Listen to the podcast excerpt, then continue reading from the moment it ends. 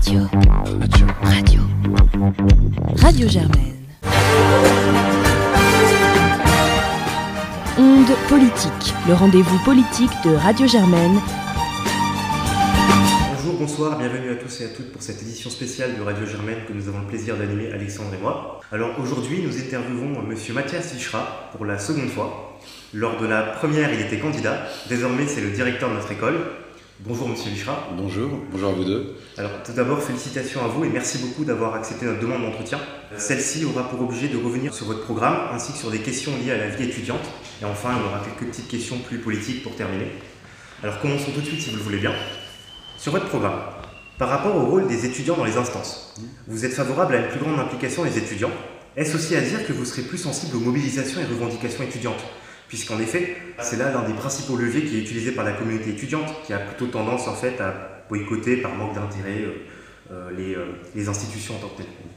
Alors d'abord, moi j'ai eu une expérience à Sciences Po comme étudiant qui était une expérience de grand investissement dans différents domaines, puisque j'étais membre de pas mal d'associations. Donc je considère que l'investissement et la mobilisation étudiante est nécessaire à la bonne marche de Sciences Po. Ça, c'est un principe de base. Et d'ailleurs, dans le cadre de ma candidature, j'ai rencontré plusieurs dizaines d'étudiants et, d'étudiantes et j'ai souhaité construire cette candidature avec les étudiantes et les étudiants.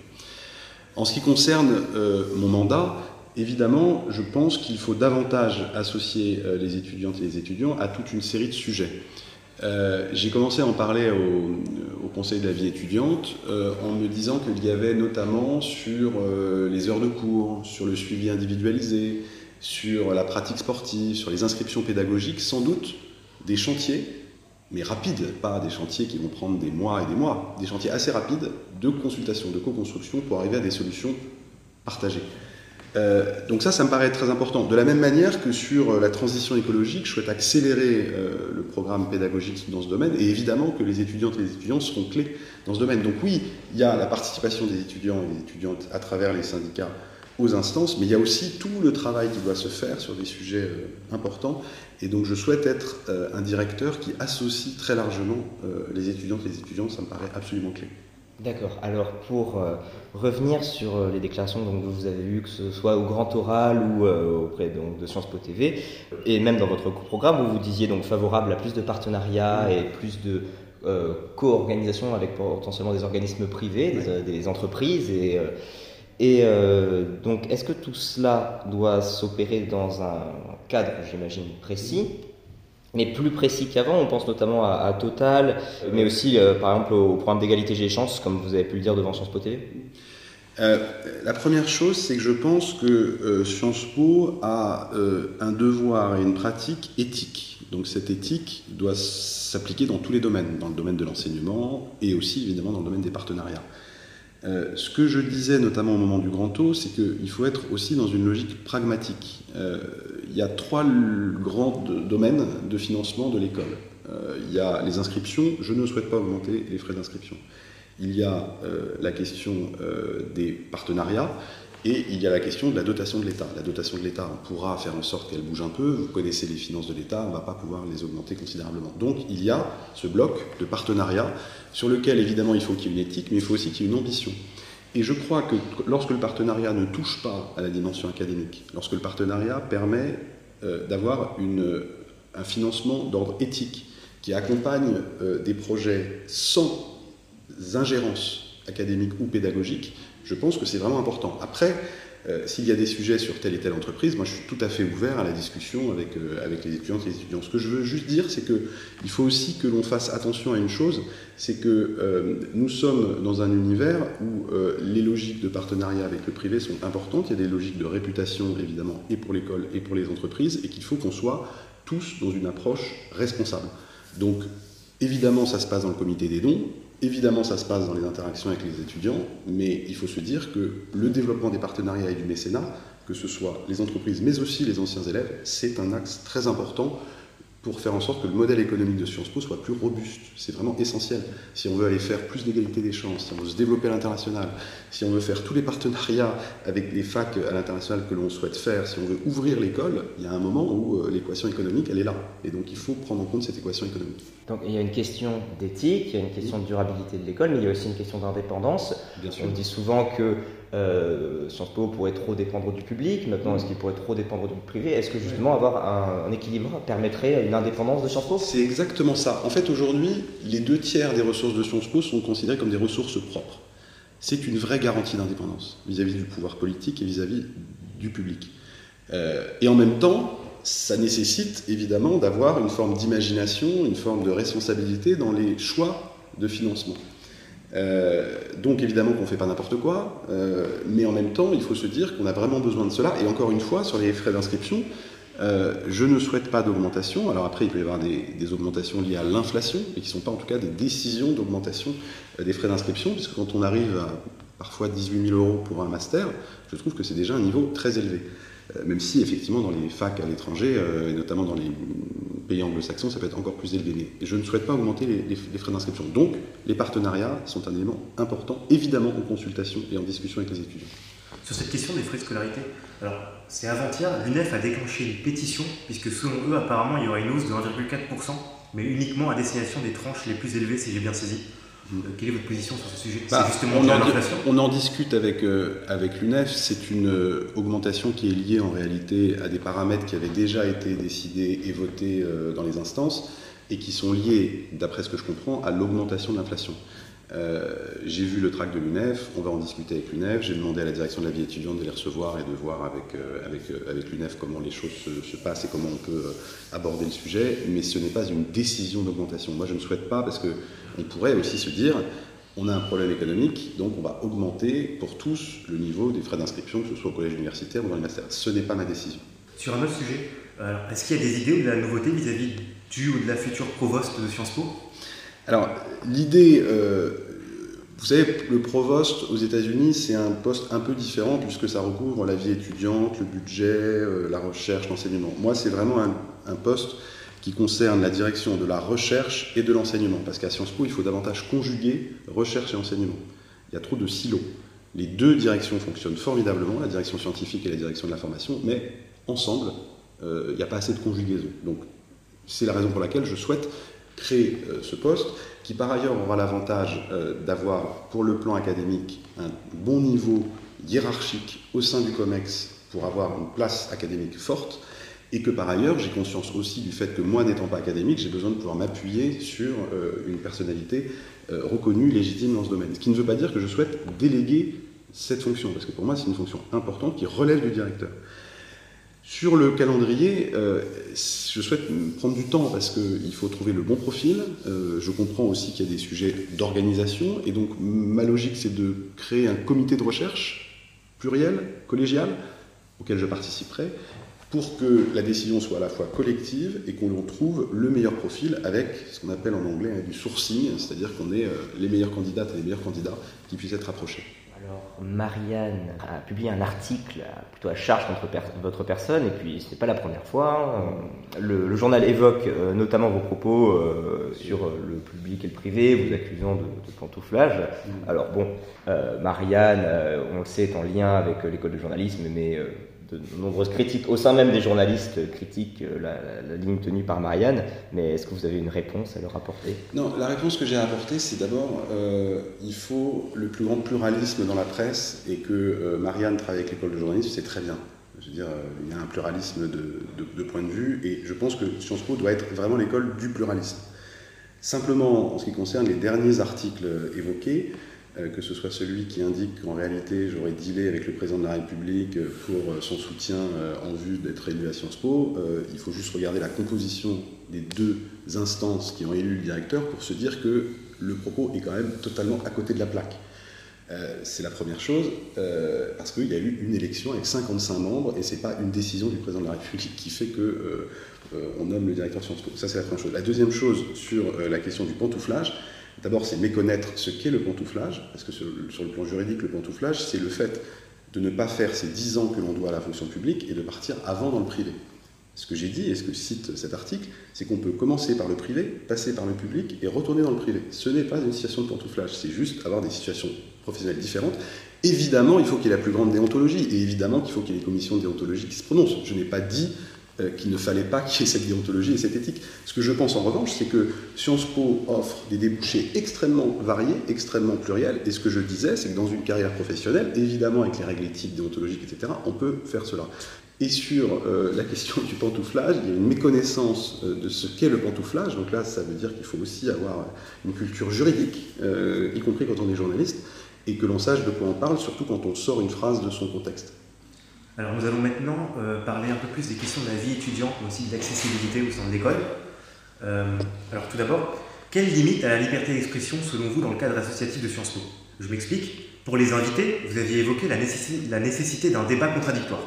Mais si au hasard, des membres d'une association défendant une personne pouvant être qualifiée de sexiste et raciste reprennent ces propos dans, dans le cadre d'un de leurs événements, mmh. Qu'est-ce qui se passe Moi, je, crois là-dessus que, encore une fois, il faut que nous assumions une forme de pluralisme. Et je l'ai dit, je l'ai redit, moi, je suis un homme de gauche au regard des expériences que j'ai eues. Je ne souhaite pas avoir un prisme de directeur de gauche. Euh, parce que ce ne serait pas le pluralisme, ce ne serait pas la possibilité de prendre en compte toutes euh, les euh, facettes et toutes les opinions qui puissent s'exprimer à Sciences Po. En revanche, il n'y a aucune place pour des propos qui sont répréhensibles, notamment au regard de la loi. Euh, nous savons que le négationnisme, le racisme, le révisionnisme ne sont pas autorisés au regard euh, de la loi. Euh, en ce qui concerne les sujets sur la campagne présidentielle, quand ce sera le moment, je voudrais poser avec le Parlement des étudiants, avec les associations diverses et variées, les conditions d'invitation des différents candidats à la présidentielle, avec, j'aimerais pouvoir poser cela parce que Sciences Po, encore une fois, ne peut pas être un lieu de meeting politique, ça n'a aucun sens. Je veux dire, quel que soit l'invité, hein, je veux dire, dans ce cas, il faut aller louer la mutualité ou, aller au Trocadéro. Euh, c'est pas ça. Sciences Po, Sciences Po c'est des murs avec du savoir. Donc s'il y a du savoir, ça veut dire que s'il y a des candidats et des candidates, moi, ce que j'aimerais, c'est qu'il puisse y avoir une sorte de euh, tamis académique, c'est-à-dire qu'il y ait une discussion sur le fond, avec des éléments scientifiques, chiffrés, qui soient non pas des éléments pour d'une polémique, qui soient juste une forme de rôle que Sciences Po doit jouer dans le débat démocratique. Et c'est ça que je pose. Et donc sur le reste, par rapport à votre question, on verra en fonction des invitations et on verra en fonction aussi euh, de la manière dont euh, les choses pourraient se préparer et de la manière dont les différents candidats ou candidats seraient susceptibles d'accepter le cadre que l'on poserait. D'accord, donc dans ce, cadre, donc, euh, au sein de Sciences Po, d'une école du savoir, et donc d'une école du savoir, du savoir critique, dans le format qui est actuellement mis en place par le Parlement des étudiants, Sciences Po TV, Conférence Olivain, Radio Germaine et La Péniche, euh, le, format prend la forme d'un débat, d'une discussion entre les candidats invités. Donc il y a eu Jean-Luc Mélenchon, Denis Père et euh, d'autres euh, candidats et candidates, et les étudiants et les, étudiantes et les étudiants et les organisations. Est-ce que c'est suffisant pour vous Non, justement, moi, je pense que c'est, je pense que c'est bien et que le principe du contradictoire, et je crois qu'il y a eu quelques meetings, il n'y a pas eu beaucoup de contradictoires et c'est dommage. et je crois que le principe du contradictoire, c'est aussi un contradictoire scientifique. Évidemment que les étudiants peuvent porter cette parole-là, mais il est intéressant de se dire qu'on a des spécialistes profs de certaines périodes de l'histoire, d'économie, avec l'OFCE par exemple, qui fait à chaque campagne présidentielle une analyse des projets des candidats sur le plan budgétaire notamment, euh, de se servir de cette richesse pour aussi apporter quelque chose en termes de débat. Ça me paraît important et ce n'était pas prévu au départ. J'en ai parlé avec des associations, avec Sciences Po TV, avec le Parlement des étudiants, qui sont d'ailleurs à ce stade très preneur pour voir comment on organise ça, mais de ce moment académique. Euh, et donc on va voir comment on le fait, mais je pense que collectivement, on y gagnerait beaucoup. Pour changer un petit peu de sujet, que pensez-vous des initiatives proposées par le syndicat Nova vis-à-vis de la création d'une nouvelle école liée à l'écologie et à la mer, mais aussi leur idée fondatrice de créer un campus de la mer? Je trouve que tout ce qui répond à l'enjeu écologique est vraiment une bonne chose. Après, moi, l'interrogation que j'ai, c'est que si on crée une école ou un campus, d'une certaine manière, on réserve euh, l'enjeu à un nombre d'étudiants qui n'est pas l'ensemble des étudiants. Euh, donc, ça peut être effectivement une option parmi d'autres. Euh, pour celles et ceux, par exemple, qui voudraient aller plus loin, on peut aussi avoir l'option de la certification avancée vous savez, présage qu'il le fait sur la lutte contre la discrimination et le genre.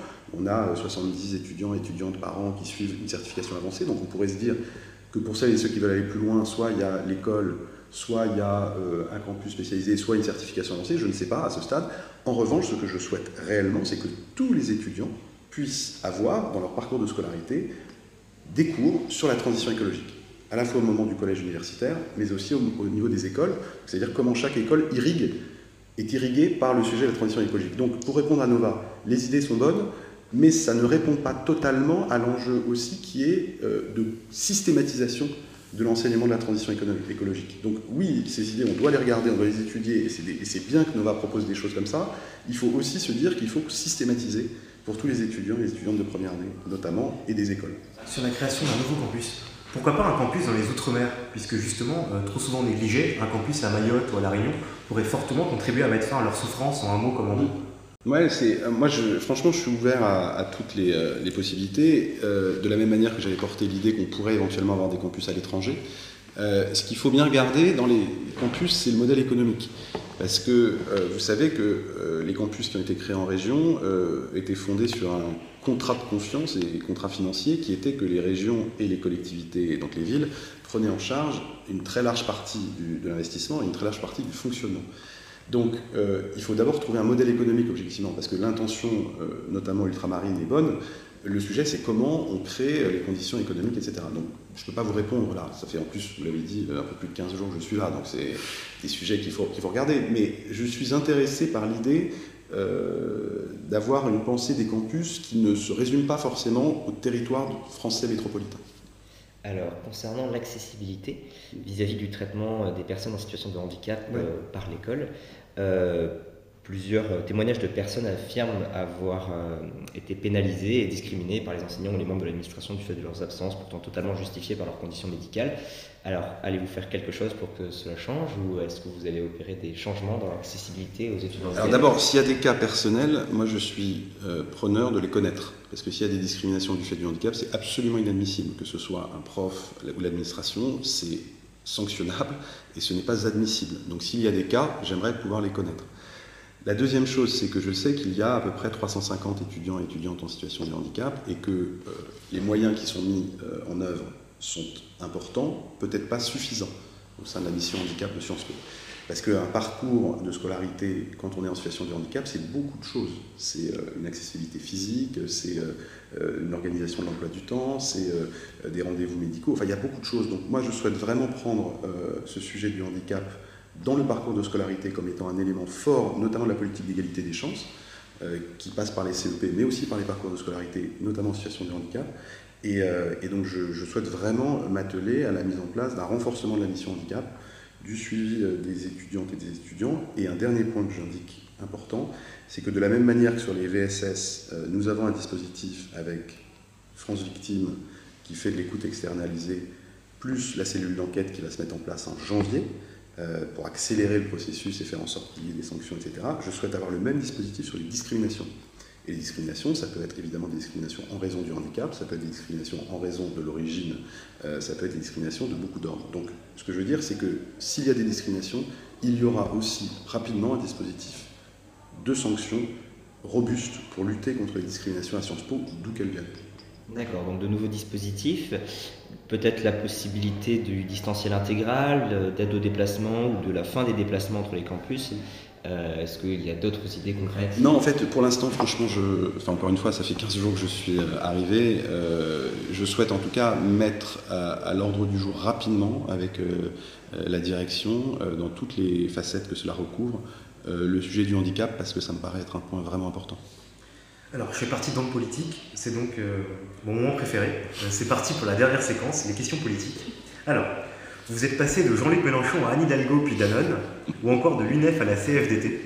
Vous récusez l'idée de trahison, et vous avez déjà expliqué à Sciences Po TV en quoi ce terme n'était pas du tout approprié, avec pas mal de clarté.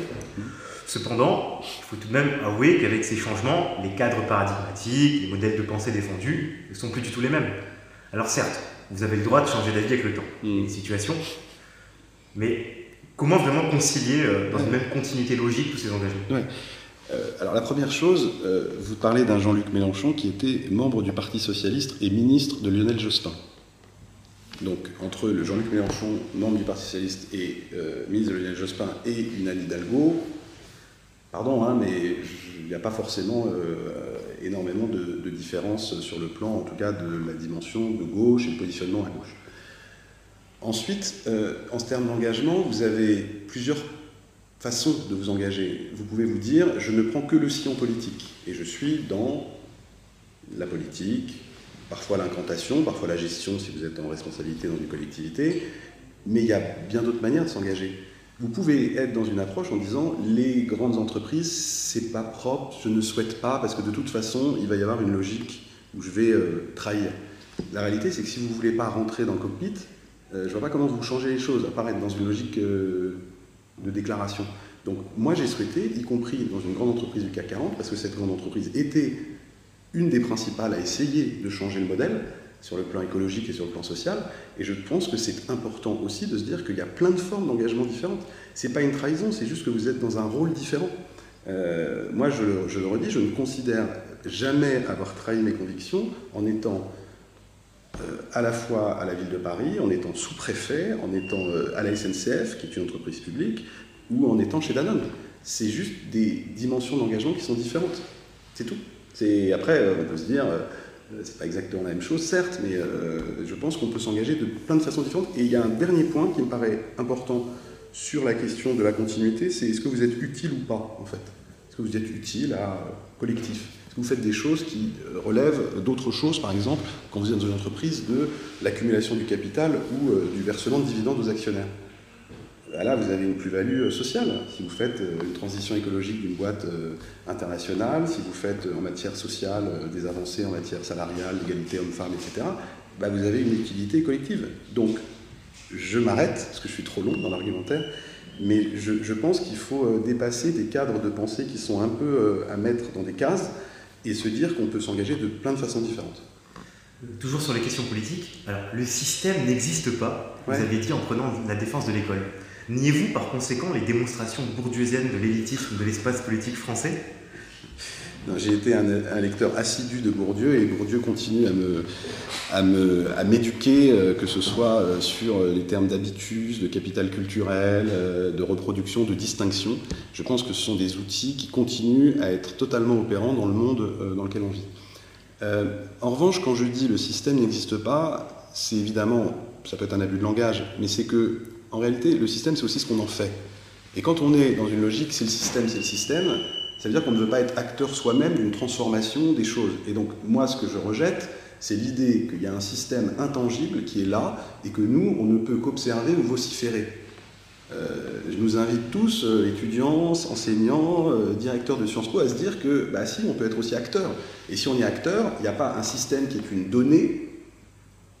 Je pense que ce dispositif qu'on appelle le système peut aussi être une variable, qu'il faut s'engager. Donc quand je dis il n'y a pas de système, nous sommes le système, c'est de dire qu'on peut aussi changer les choses. Évidemment qu'il y a euh, une idéologie dominante, évidemment qu'il y a, euh, ça je ne nie pas, une forme d'élite euh, administrative, économique, etc. Évidemment que tout ça existe. Mais ce qui me gêne avec ce principe de système, c'est qu'en en fait, on a l'impression qu'on est passif. On n'est pas passif, on peut faire des choses. Collectivement, on peut faire bouger les lignes. C'est difficile, mais on peut faire bouger les lignes dans l'enseignement. Et c'est pour ça que moi je suis directeur de Sciences Po et que ça me passionne, parce que je pense que l'enseignement peut faire bouger les lignes. Donc, euh, donc voilà, c'est pour ça que je, disais, il n'y a pas de système, nous sommes le système, euh, pour dire que nous pouvons être acteurs de nos, de, de, nos destinées. Pardon. Alors, on va terminer avec quelques petites questions plus légères, on va dire. Alors, euh, on est dans une école, donc une école, c'est le savoir, c'est le savoir critique, et c'est aussi la lecture. Alors, quel livre relié à la politique euh, vous ont le plus marqué et quel livre conseillez-vous aux étudiants et aux étudiantes? Alors, dans les, euh, dans les romans, euh, le dernier que j'ai lu et qui m'a beaucoup marqué, c'est La France Goy de Christophe Donner sur la montée de l'antisémitisme en France, à travers des figures comme Drummond, les frères Daudet, enfin les frères Léon Daudet et son père. Euh, et, je trouve que c'est très intéressant parce que ça montre comment une société peut devenir folle en fait.